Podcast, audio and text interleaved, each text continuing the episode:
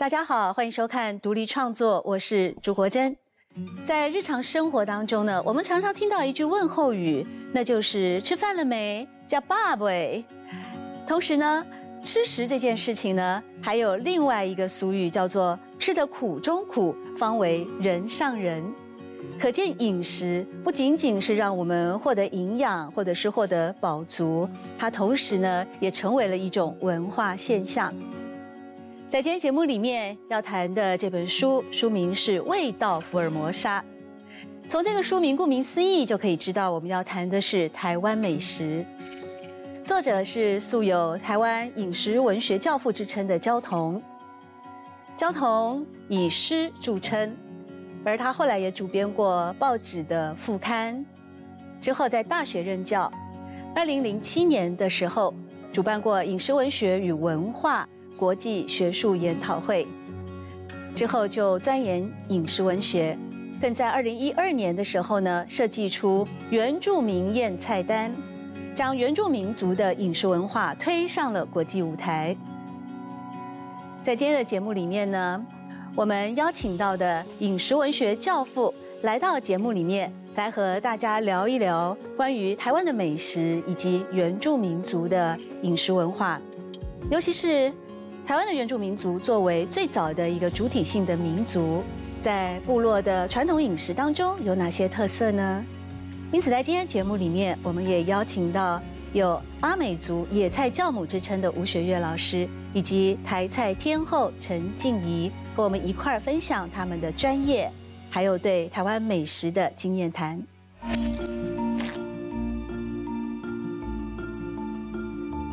我其实也写过一首诗，歌颂过小米酒，我也写过小米酒的文章啊。那从一些历史的文献来观察啊。呃，就是我觉得最最初最初我看到的小米酒的文献，我是被他们发酵的办法所吸引。我用大量的水果来做菜，像你刚刚讲到的百香果啊，那我用水果的果酸跟果甜来模拟爱情的滋味啊，就是背后当然有一个一个想法啦，就是一个诗人假使。一辈子没有写过一整本情诗的话，那么他一肯定是一个非常值得同情的诗人，一个非常值得怜悯的诗人。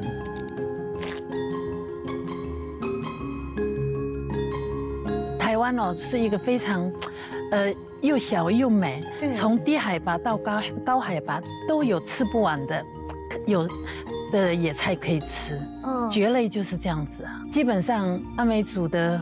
尤其是妇女，对那个野菜的那个辨识能力是非常强的。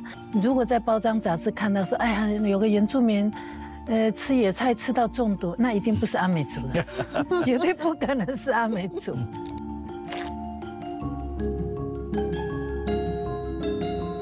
那这个树耳树其实很特别，跟我们也有一点关系。为什么呢？就是它那个树皮。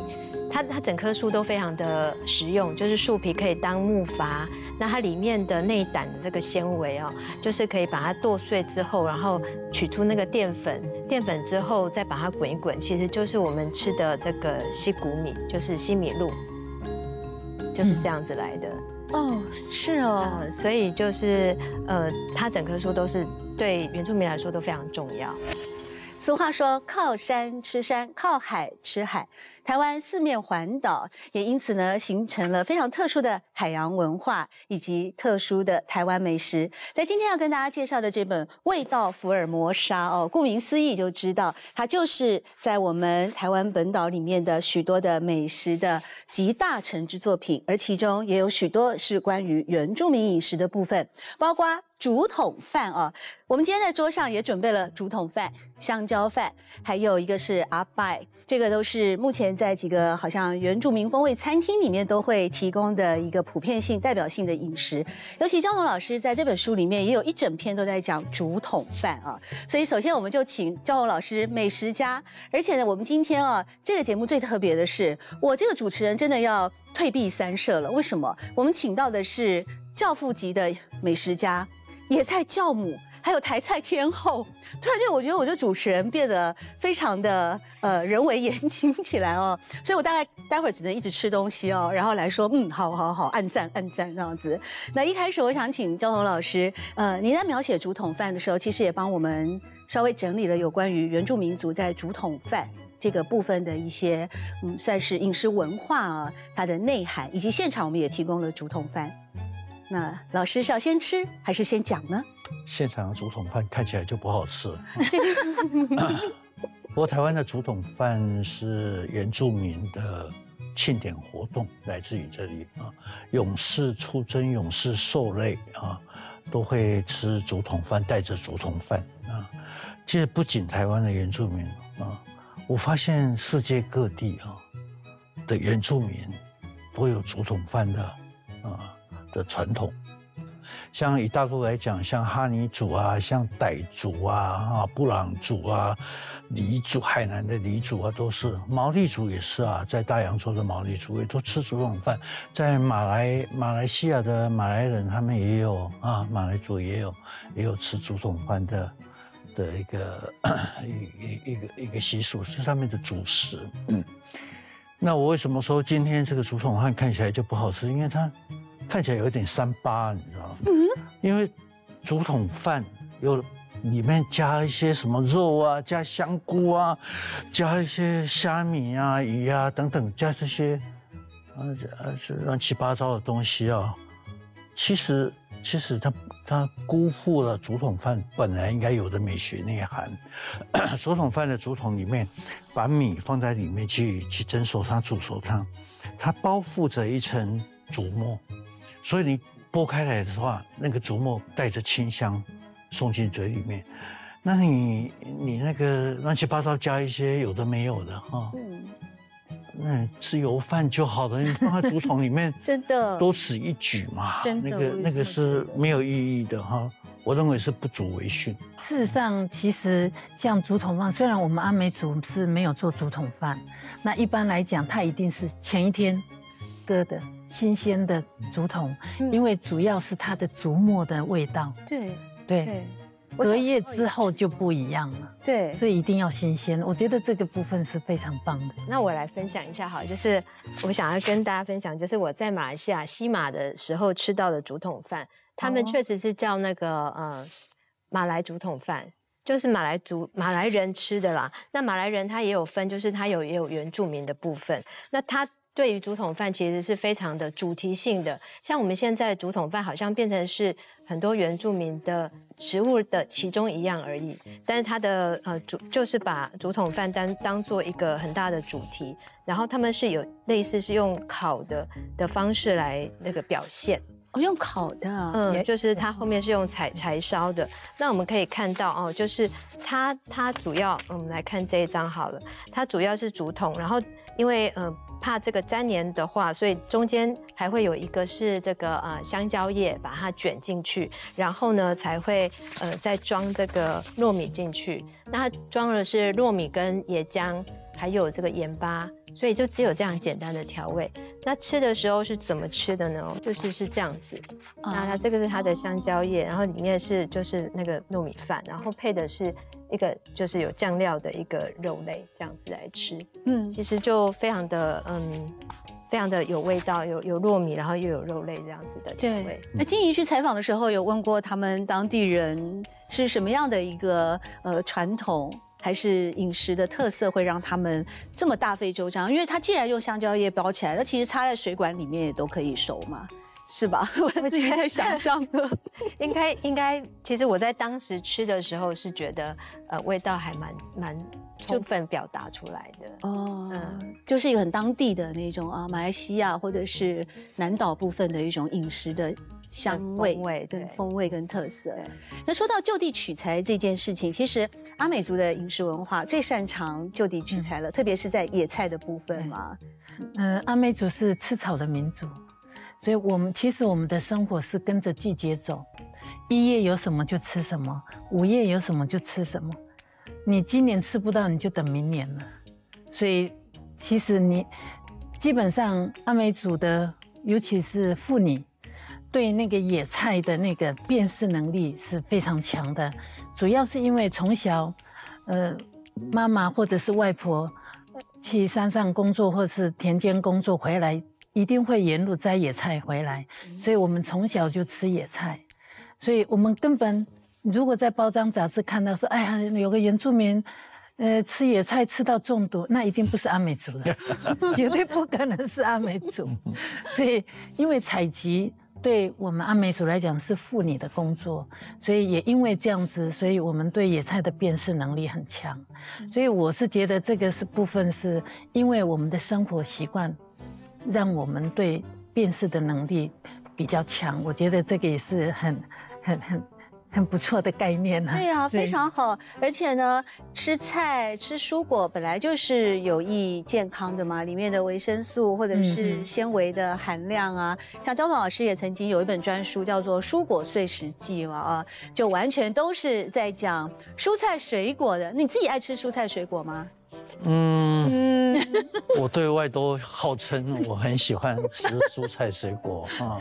嗯嗯嗯，对，这我其实我只吃美食啊，任何东西做的好吃我都喜欢吃，包括蔬菜。对，包括您过去曾经设计过的这一场原住民饮食文学与文化国际研讨会当中的原住民宴。对对，在这个菜单里面哦。确实啊，我们光看这个菜单的精致啊，而且呢，这里面整合的其实不仅仅是台湾的原住民族啊，还包括了南美洲的瓜拉尼族，还有大洋洲的毛利族，以及呃其他就是我们的台湾原住民族了啦。在这里面有一道菜啊，其实也是利用到了呃，算是我们的一种野菜。那不只是阿美族，其实像很多汉族也都在吃，市场都买得到的过猫嘛。哎，让你们给他取一个很好听的名字，叫原野二重唱。为什么？二重唱，过猫拌花生，这两个要我在我在设计这个食单的时候，总是要想办法让它。呃，带着一点呃文艺的气息啊。原野二重唱有文艺气息啊，带着一种希望可以跟原住民的文化啊有一些挂钩啊。那过猫贵鸟应该是我们汉人呃最常吃的野菜了。应该算啊，野菜很多，嗯啊，最了不起的当然就是阿美族，嗯啊，阿美族的野菜真的是非常厉害的。那我们比较熟悉的没有没有几种 啊，过猫是其中一种。那我觉得过猫这这种野菜，它从外形来看就很迷人，因为它外形很像一个问号。一个标点文化的卷卷的一个一个问号，有那么多的问号啊！日本的牌剧里面就有人描写这个过猫，哇，我就觉得有太多问号了，充满了对人生的一种叩问啊！这是我觉得过猫的一个很很很精彩的地方，嗯。花生呢？花生。对啊，你是过猫拌花生，还有这一道原 原野二重唱，你把过猫形容的这么美，跟日本匪剧都一起连接在一块。那花生呢？花生，花生呢？我觉得有人把过猫哈，因为我有一些去吃去餐厅吃饭，有人弄过猫弄了一些美乃滋。嗯，对，我觉得那就不对了啊，用美乃滋然后撒满了。因为过猫它就是黏黏的，有那种黏液哈，那加上花生，我觉得口感比较对啦。其实野菜的煮法，你要了解那个野菜的悟性，有些菜是适合搭，有些怎么都不搭的。所以你如果不了解，你就会随便搭，不一样。只去搭过猫，其实台湾的蕨类大概是世界第一了。啊，那可是呢？呃，纽西兰认为他们是 蕨类王国，他们也只有两百多种啊。嗯，我我们台湾两千种都有啊。真的？我们蕨类台湾哦，是一个非常，呃，又小又美，从低海拔到高高海拔都有吃不完的，有的野菜可以吃。嗯，蕨类就是这样子啊。所以在那个。过猫的料理，因为过猫又名过沟蕨啊，它是取它的那个嫩茎叶。对对。在阿美族的一个呃食物料理当中，会怎么处理过猫呢？煮汤，煮汤加瓜牛。早期我们大部分，尤其是阿美族，桌菜菜桌上永远大概只有两个碗公、三个碗公，都是煮汤，然后旁边两碟菜，一碟是生姜，一碟是辣椒。所以我们小时候我根本不知道生姜跟辣椒是佐料啊，我以为是菜啊。所以你就拿起来啃这样，我们就直接这样吃。所以我们吃小辣椒，尤其是阿美族，就像吃花生这样子。对，因为你们习惯了，因为它是蔬果碎石记里面的一道品种呢。以前老人家说，菜一定要用煮汤，汤全部喝光光，营养都在汤里头。以前老人家给我们的观念是这个样，也是早期老人家因为物资取得不易，所以是爱物惜物的我们以前一到饭桌，怎么又是汤？印象很深刻。我们这四年级生应该都是这样子。嗯，我这时候大家都不承认自己是四年级生，也不太承认我有认识四年级生，开玩笑的。但是关于汤的部分，在味道福尔摩沙也有一个完整的汤之属。但我们讲汤之前，我知道记忆过去在东南亚，其实你也吃过八顾蕨这个料理。对，呃，这个料理就是我们的，就是阿美，我们台湾讲的过猫，过猫，对对。哎，我这边又有一张照片跟大家分享一下。嗯，这个不是锅吗？不过它很，它也是蕨类。蕨类。然后它，对对，呃，叫做米令。然后这个米令呢，它是呃马呃，等一下，那个一般族跟马兰诺族他们会吃的一个食物，他们会跟这种小虾米啊一起去去炒炒它，然后一起来吃。所以呃，当地的就是原住民的食物也影响到华人，然后华人吃的也也很多，但是就是。我在那边吃到过猫的时候，也是觉得说，哎，怎么怎么会有这个在这在就是东马也会发现这样的食物，所以我我那时候我就没有吃，因为想说在台湾都都可以吃得到，我干嘛跑来这里吃 这样？但是当时就有一种家乡的味道吧，对不对？呃，我会觉得说，那可能就是会有一个呃南岛语语族的一个联系一些关关联性在，这样子隐隐的觉得是。在这个原住民宴的菜单里面啊，也有出现汤，是马告鸡汤。马告，哎，对，马告是又叫珊瑚礁嘛？珊瑚礁，嗯，哦，那原住民常常用的一种一种新香料，嗯，嗯，非常的用的很普遍，那也很迷人，那个气味相当的迷人啊，所以把它写进食单里面了，嗯。为什么给他一个名字叫母鸡唱歌啊？是因为吃了那个胡椒就会啊嚓嚓嚓那我感觉，就是一个有要起来唱歌跳舞的冲动吗？鸡嘛哈，嗯，鸡汤嘛哈，所以我一直在想原住民的语语汇啊，他们的语汇其实非常活泼，非常形象化，它跟我们抽象化的一种语汇是完全不一样的啊。所以我觉得原住民的语，我尽可能去去。让他有一种愉悦、快乐的感觉。那些云雾山岚和硫磺气味，那锅热腾腾的凤梨苦瓜鸡汤，能重振精神、抚慰心灵，像山林的呼唤。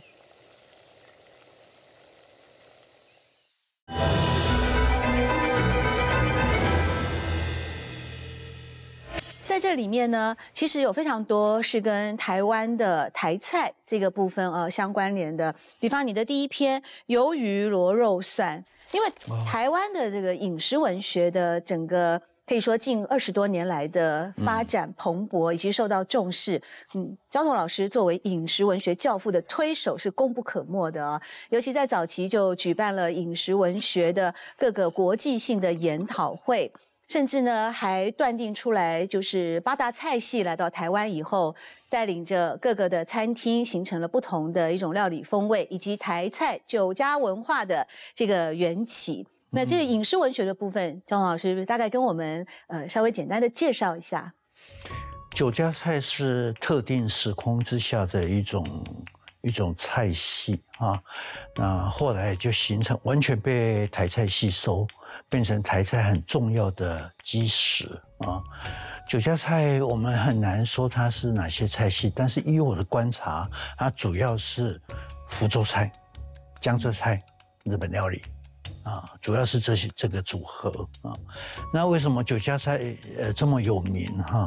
跟日治时代啊殖民的殖啊有关系。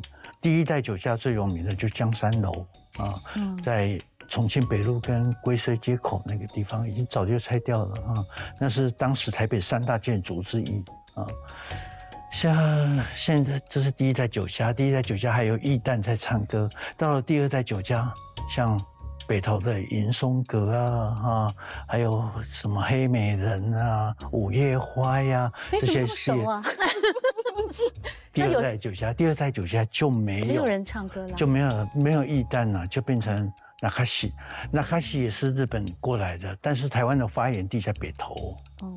到第三代酒家，连纳卡西也没有了，变化很快，直接就是公关公主开房间啊，这是比较越来越生猛有力啊，就是，但是酒家菜后来整个被台菜吸收。你刚刚讲的那个，呃，牛皮雷帕蒜啊，那个也是酒家菜里面的标准跟汤啊，然后边喝酒边喝那个热汤，因为你不断的可以加进去。啊，酒家菜就是因为你当时战后哈，台湾没有餐厅，酒家是唯一的餐厅。哦，客人没有像我们现在的没有没有什么热炒啊，呃黑白切啊这些通通都没有啊。亲戚朋友来了啊，哦，如果你不在家招待他，你唯一可以去的地方就是酒家。酒家是当时最高档的餐厅啊，呃，后来就是。酒家为了鼓励客人喝酒，就拼命弄了很多油炸的东西给你吃，嗯，你就会拼命喝酒。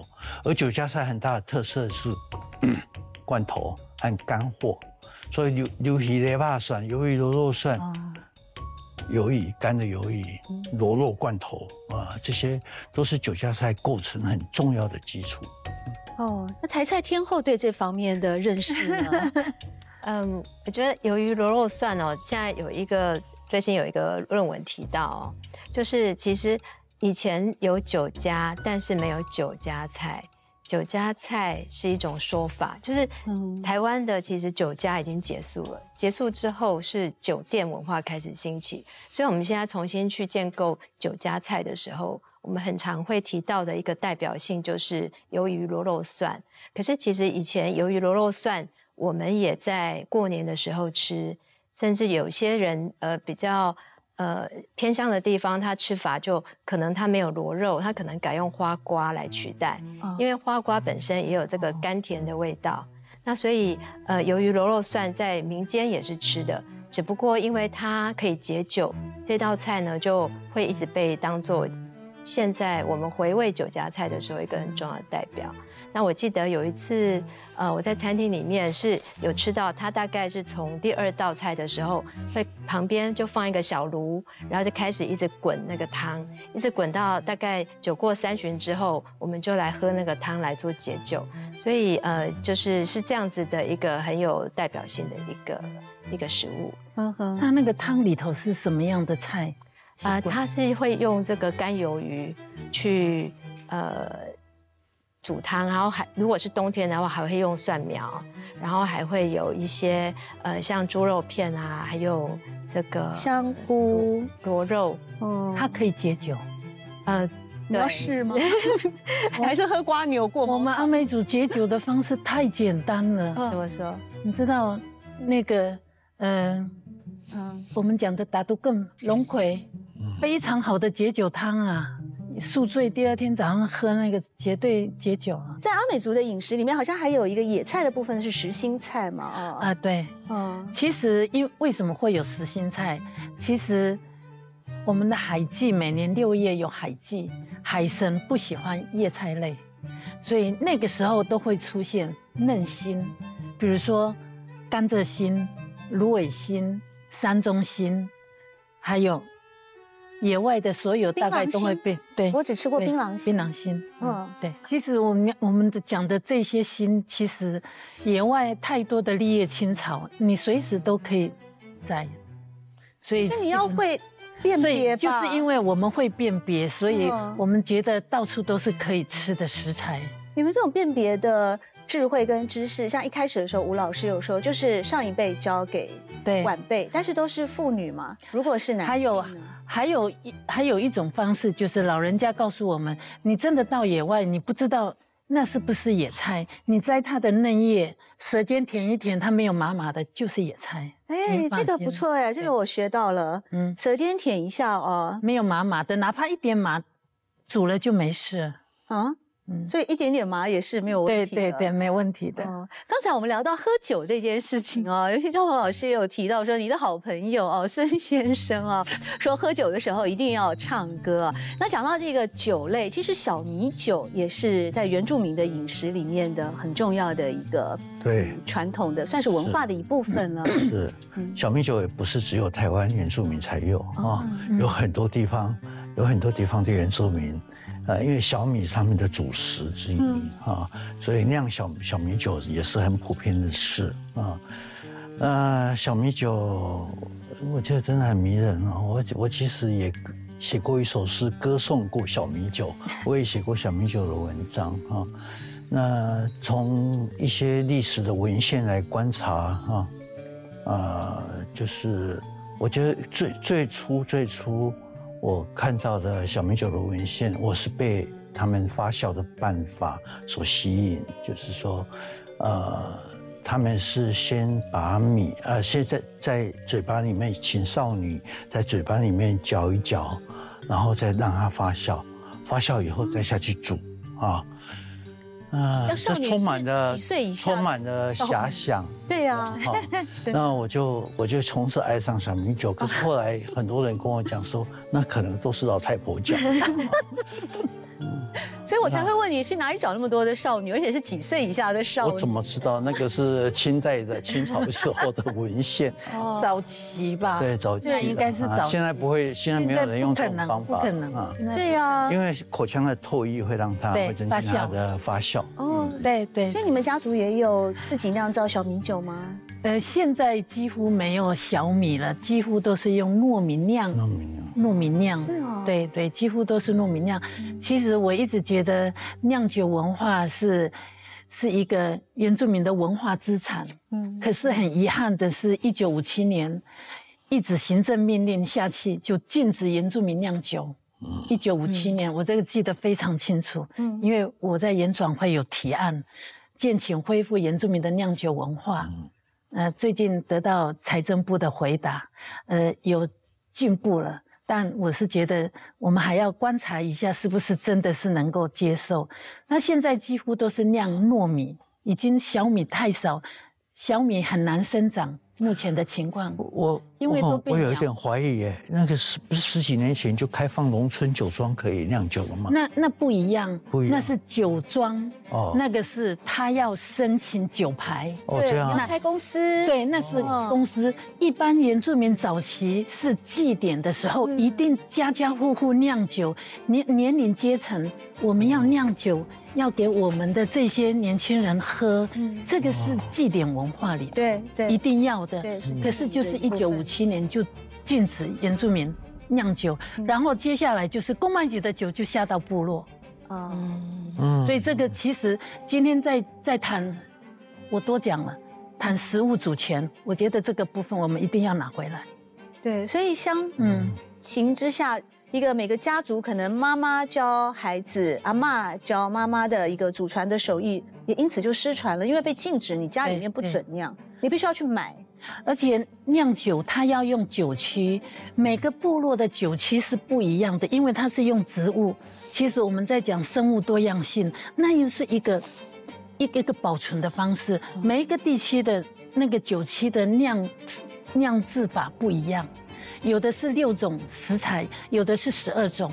我觉得这个应该要做保留，应该要开放，甚至也要做这个研究，把它保留下来。真的，真的。我觉得小米酒真的是充满感情的酒啊。嗯。啊，而且它跟环境，哎呀，很很漂亮的结合在一起。我们在呃观赏好山好水的时候，都知道附近都有小米酒的。嗯。那个当地都有小米酒。对。像我觉得。我其实觉得我喝过的小米酒，台湾的小米酒，嗯，最精彩的可能是宜兰那个泰雅部落，一个不老部落哦，不老部落，他们的小米小米，他们种植小米哈是特别挑选过，就是最好的，不是拿来没有拿来吃，最好的都拿来做种，然后等它一代又一代的培育出来。哦，所以他们酿造的小米酒很精彩。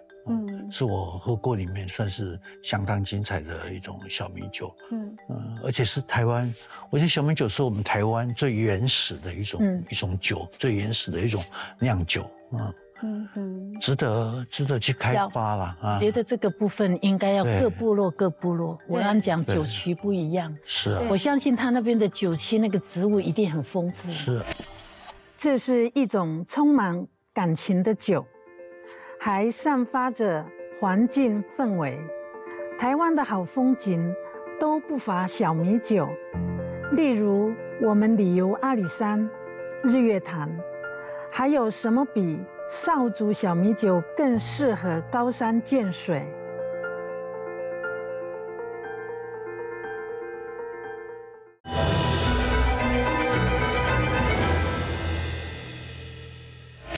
老师其实除了是饮食文学教父的美食家之外，其实他自己也会烹饪呢。那最早的饮食文学的一个滥觞啊，或者缘起，可以追溯到你出了一本诗集叫《完全壮阳手册》啊，食谱。这个诗集啊，《完全壮阳食谱》，为什么会出这个食谱？这个有故事的，但是呢，呃，我刚把名字讲错了，因为我觉得它里面实在太具有一种指标性的意义，所以我潜意识把它解读成为完全壮阳手册 哦，感觉会有一二三四五的步骤。其实它的书名叫做《完全壮阳食谱》，在这里面呢有非常多的料理，其中有一个叫做露水鸳鸯哦，那露水鸳鸯你是用了无锅鱼。加上豆腐乳，还有加上百香果酱、百香酒汁来作为调味。当然，每一首诗里面它都有一些特别的呃隐喻啊，还有呃它的一个在诗里面想要传递的讯息。那在这首诗的结尾也是这样说的：在沉默的夜啊，有一种经验，嗯，不管酸甜还是苦辣，我只在乎与你共享人间滋味。非常的浪漫，但我要讲的是，在这个料理的部分，它同时呈现了一种浓厚的情谊，同时它也告诉你怎么烹饪，也就是无锅鱼要加入百香果汁。但是刚才吴老师有问到说，哎，怎么会有这本书啊？完全壮阳食谱出现。这本食谱，啊，怎么说？它可能是诗集被译成外文比较多的一本啊。它第二年有了英文版。然后有日文版，有法文版，有西班牙文版，还有部分荷兰文。呃，可见壮阳是一种全球的公民运动啊，它是需要的，大家都需要。那为什么就会会写这一本？我就觉得，其实我是在颠覆诗的形式，而且是对一种体制的冲撞。呃，利用诗的媒介啊，对。那可能是哈，这不是我讲的，张小红讲的啦。张小红讲的，他在推荐序里面这样讲的啦。嗯，就有很多老先生私底下问我说，到底有没有效啊？他们也想当做手册来读，就对了。那我我说，我当然说有效啊，当然有效，因为我在家都做人体实验嘛。呃，而且而且不仅壮阳，它还可以滋阴呐啊。所以这这一本，我都觉得其实是。我用比较比较被，其实一开始是一个严肃的态度，后来我就觉得比较用呃清清淡化的语言来经营这一这一本诗集，嗯，也就是外表来看色眯眯的啊，大家都觉得我是一个登徒子，可是像剥洋葱一样剥开第一层，你会发现那里面是呃政治的 discourse，呃政治的话语哈。对。里面有一些政治的暗示啊、隐喻啊，然后再剥开那一层，你会发现它其实在谈文化的结构啊，在谈一种深层的文化。那你如果整本一起看的话，二十四道菜、二十四首诗来看的话，你发现它其实试着在写一首巨大的情诗啊，就是因为我用。我发现评论家大概都不太做菜，所以很少谈到这一层。我用 大量的水果来做菜，像你刚刚讲到百香果啊，那我用水果的果酸跟果甜来模拟爱情的滋味啊，就是背后当然有一个一个想法啦，就是一个诗人假使一辈子没有写过一整本情诗的话。那么他一肯定是一个非常值得同情的诗人，一个非常值得怜悯的诗人啊。所以我就试着要，因为我一开始写诗都是写政治诗啊，所以我就试着要去写一首巨大的情诗。但它的政治意味还是蛮浓厚的。比方在《我将再起》这首诗里面，你就说要用到中国浙江省奉化县的逆水而游的小鱼，同时还要一个来自北极的阿塔加斯卡的什么冰河水吗？去料理这个《我将再起》的一道食谱啊。哦，这一道菜啊，有真的有人做了。哎，在新在那个新书发表会的时候，有一个。有一个春春宴，有一场餐会，席开八桌啊，那就有这一道菜。然后在前一天试菜的时候，那个厨师就很担心的问我，他说：“中国奉化县溯溪而上的小鱼到底是什么鱼？” 那是什么鱼啊？我就有一点，我当时被问的有一点恼羞成怒。嗯，我就拍一下桌子说：“那是什么什么菜嘛？”他说鱼汤啊，什么菜煮鱼汤好呢？什么鱼煮鱼汤好呢？他想了一下，说鲫鱼啦，鲫鱼不错。我说那就是鲫鱼啦。他说可是如果记者问呢？嗯，第二天有记者发表会，我说你不要出来，我来对付记者。哎，真的有记者问我，嗯，是什么鱼？他说那到底你怎么知道当年蒋公看到的鱼 是奉化县是那种是这种鲫鱼呢？我说千真万确，蒋公托梦跟我讲，诗不是在模拟现实啊，诗比现实还要真实，诗是另外一种真实。对，嗯，也是因为那本诗集啊，其实也就开启了我们焦桐老师后来更加钻研的饮食文学之路，而成就了饮食文学教父的美名啊。那在这本集大成的饮食文学圣经，真的，你看这个厚度啊，尤其我这个版本呢，也是好像听说是当时的限量版，限量版啊，它是更精致的，印了两千五百本，嗯，哦，那我是二千五百分之一的 这一本哦，留下来了，这里面呢。除了在我们整个台湾的美食，还有分成了各个的类属之外，对于原住民的饮食啊，呃，像刚刚提到的竹筒饭呐，或者是小米酒啊，猪血汤也稍微写到了一些。哎，对对。呃，像猪血汤，它有它的早期鲜明的时候很节俭啊，所以把一只猪身上所有能吃的，通通都来料理了啊。猪血汤跟猪血糕都发生在猪土口。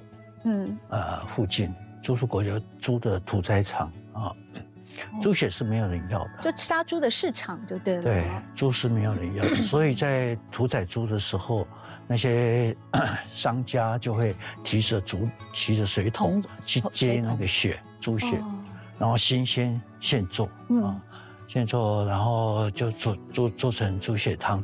像我觉得很很有趣的是，像台东的那个。卑南猪血汤哈，他们把它叫做布雷克豆腐，布雷克豆腐，哎，布雷克豆腐啊，black 豆腐，哎，对，黑色的豆腐。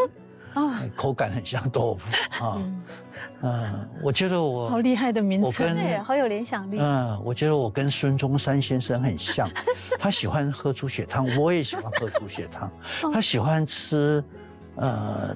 炒那个空心菜啊，虾酱炒空心菜，我也喜欢吃空虾酱烤心菜、空心菜，所以我们蛮像的哈。其实他即使是呃宋霭龄哈，当年还是常常因为孙孙先生不能太多天没有吃到这些菜，所以他常常做这些菜给他吃。哦，在阿美族也有吃腌生肉的传统吗？呃，主要是过去我们没有冰箱啊，哦，你要储存，你你储存这些肉类、鱼类，几乎都是腌制的。哦，嗯，以前早期对洗肉都是腌制的。那泰雅族或者是泰鲁格族的腌制腌制，跟我们阿美族就完全不一样。我们不不会用淀粉，因为你用了淀粉会酸。我们阿美族。的那个喜酪就是咸猪肉，非常简单，大概就是粗盐，可能加一点酒。所以老人家说，那个喜酪是不是好吃？当你手伸进去拿出来的时候，你的满手都是蛆，那是最好吃的喜酪。是要透过蛆来帮助，表示它已经非常非常好吃，所以才会有蛆。所以有的人说，哎呦好可怕。但是你知道那个蛆是一定是在那个很干净的地方才会长出来的。是哦，跟我们一般想象的那个是不一样，那是蛋白质啊。嗯，有的人只吃那个蛆啊。对，嗯，青春是再也换不回了，却可能会老得漂亮。像我们亟待开垦的智慧，像梅干菜，油脂牵引菜干，引出甘味。那菜叶酒精发酵，孕育出独特的香气和阳光的味道。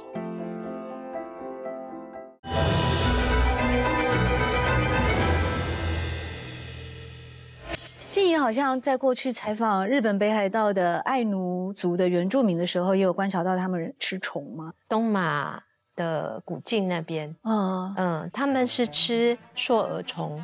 硕耳虫是有一棵树叫硕耳树，嗯，那那个树呢，它里面会有虫在里面，那他们会把那个虫给抓出来。那比较特别的地方是他们是生吃，所以它就是。呃，有吃过的人啊，那时候我我没有机会吃到，就是放在嘴头，它会是会爆浆的这样。因为说到这个经验，我以前去菲律宾的巴拉望岛旅游的时候，他们当地有一个特色就是树虫，它也不是。虫，它是一种海鲜，但它会寄宿在泡在海水里的木头。要吃的时候也是把那个木头捞到以后啊，它就是在里面寄宿，你就把它拉出来，跟鼻涕一样。但是也是说富含高蛋白质，嗯嗯，对，那就像刚才赵东老师说的，那那种呃滋阴补阳的效果哈。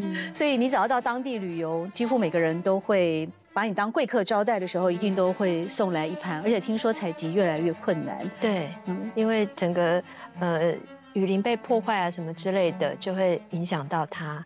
那这个树耳树其实很特别，跟我们也有一点关系。为什么呢？就是它那个树皮，它它整棵树都非常的实用，就是树皮可以当木筏。那它里面的内胆的这个纤维哦，就是可以把它剁碎之后，然后取出那个淀粉，淀粉之后再把它滚一滚，其实就是我们吃的这个西谷米，就是西米露，就是这样子来的。哦，是哦，所以就是呃，它整棵树都是对原住民来说都非常重要，对当地的原住民来讲吗？嗯，这么多千奇百怪的食物，张宏老师也有尝过吗？中国吃虫最有名的当然是云南，云南那边。云南，那我觉得那些虫最好吃的可能还是竹节虫啊，竹竹节虫，呃，对，那个竹子里面。然后他们都抓起来吃的时候，你会感觉他们好像在吃虾仁啊。那个，其实，在我们台湾也有竹节虫嘛，啊，也有也有在卖啊。那用通常都是用油炸的，嗯。那我觉得我吃过的虫类里面，我觉得比较好吃的就是竹节虫跟蚕蛹啊，是比较好吃的。那比较难吃的应该就是蜈蚣这种蝎子这种东西啊，这种腥味就比较重啊。所以我。是竹节虫，像这种云南啊，少数民族他们在山里面，呃，这种吃虫对他们来说是很重要的蛋白质的来源，因为它不像我们平地，我们随时可以可以吃到蛋白质，他们不行啊，嗯，发展出这种吃虫的文化。嗯，我我小时候我们比较常吃到蝗虫。割到的时候，我们小孩子一定会在最尾巴的地方等着，那个越来越少，越来越少，就可以一边抓一边抓，一串一串串完了之后，就在旁边就烤着吃蝗虫。